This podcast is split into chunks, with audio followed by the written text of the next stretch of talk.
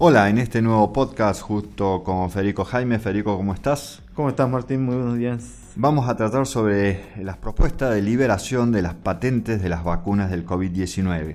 Este informe es a través de noticias que aparecieron en Infobae, Telam, la BBC, Deutsche Wells, la OMC y Euronews. Una patente es un derecho exclusivo que se concede sobre una invención. En términos generales, una patente faculta a su titular a decidir si la invención puede ser utilizada por terceros y en ese caso de qué forma. Como contrapartida de ese derecho, en el documento de patentes publicado, el titular de las mismas pone a disposición del público la información técnica relativa a la invención. En principio, el titular de la patente goza del derecho exclusivo a impedir que la invención patentada sea explotada comercialmente por terceros.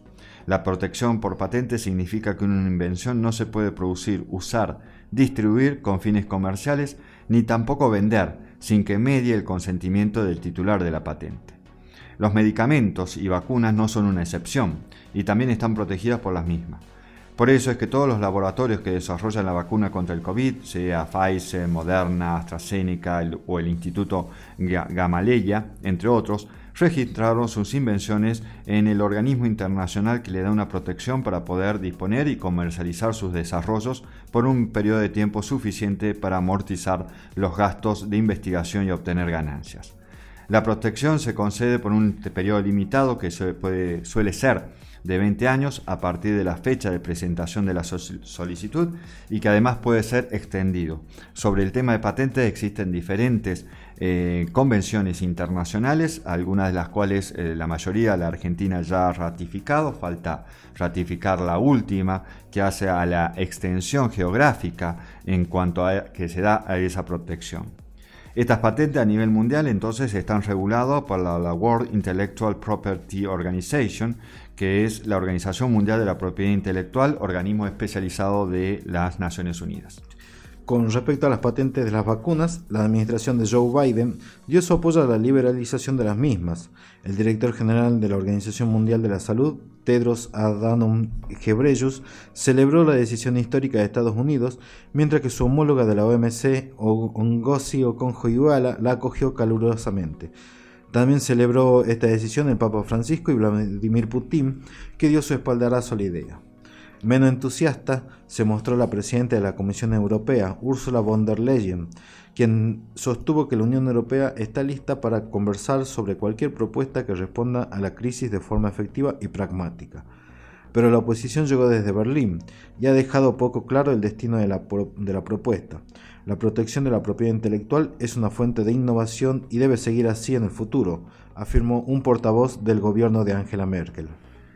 Más allá de los gobiernos con intereses en la producción de vacunas, los representantes de la industria farmacéutica no han tardado en reaccionar lamentando una decisión que en su opinión no permitirá fabricar y distribuir más vacunas y más rápido.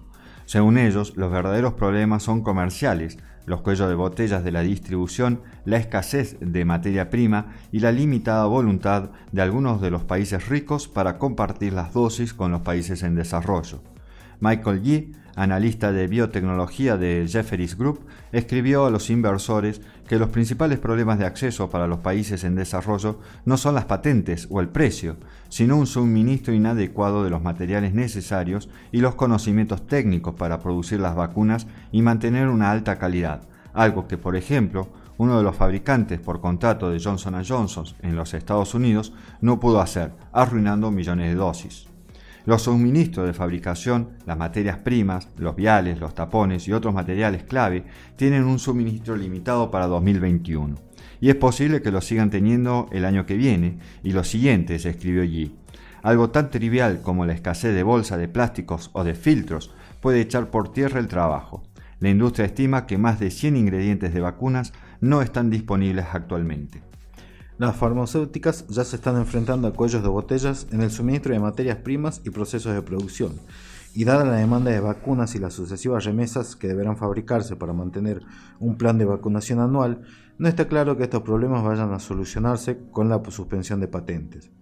El problema principal de liberar patentes, además de los incentivos económicos, es que no hay demasiadas empresas ni países con la capacidad y tecnología para empezar a producir vacunas, Puede que a largo plazo, entonces, incluso liberar patentes entorpezca el desarrollo de las vacunas y la administración de las mismas en todos los países, sobre todo si solo se lleva a cabo esta medida desde un punto de vista cosmético sin estar asociado a todo un conjunto de medidas accesorias. Otra vía para solucionar los problemas de liberar patentes es el ceder las licencias, es decir, que la misma empresa farmacéutica dueña de la patente firme un acuerdo con otra empresa interesada y que de este modo transfiera también la tecnología y los conocimientos. Cualquiera sea la opción elegida, algunas empresas farmacéuticas ya están sintiendo los efectos de estas medidas en la Bolsa de Comercio de Nueva York a varias empresas que están desarrollando nuevas vacunas y la inversión para hacerlo es enorme. Si éstas asumen que no tendrán el retorno económico esperado, es posible que detengan el desarrollo por considerarlo no lucrativo. Por eso, cuando se dio a conocer el apoyo de Estados Unidos a la suspensión de las patentes, algunos de los fabricantes de vacunas sintieron inmediatamente las consecuencias a través del desplome de sus acciones en la bolsa. En la bolsa. Moderna, por ejemplo, bajó un 10%, Novavax un 9% y BioNTech un 6%. Muchas gracias.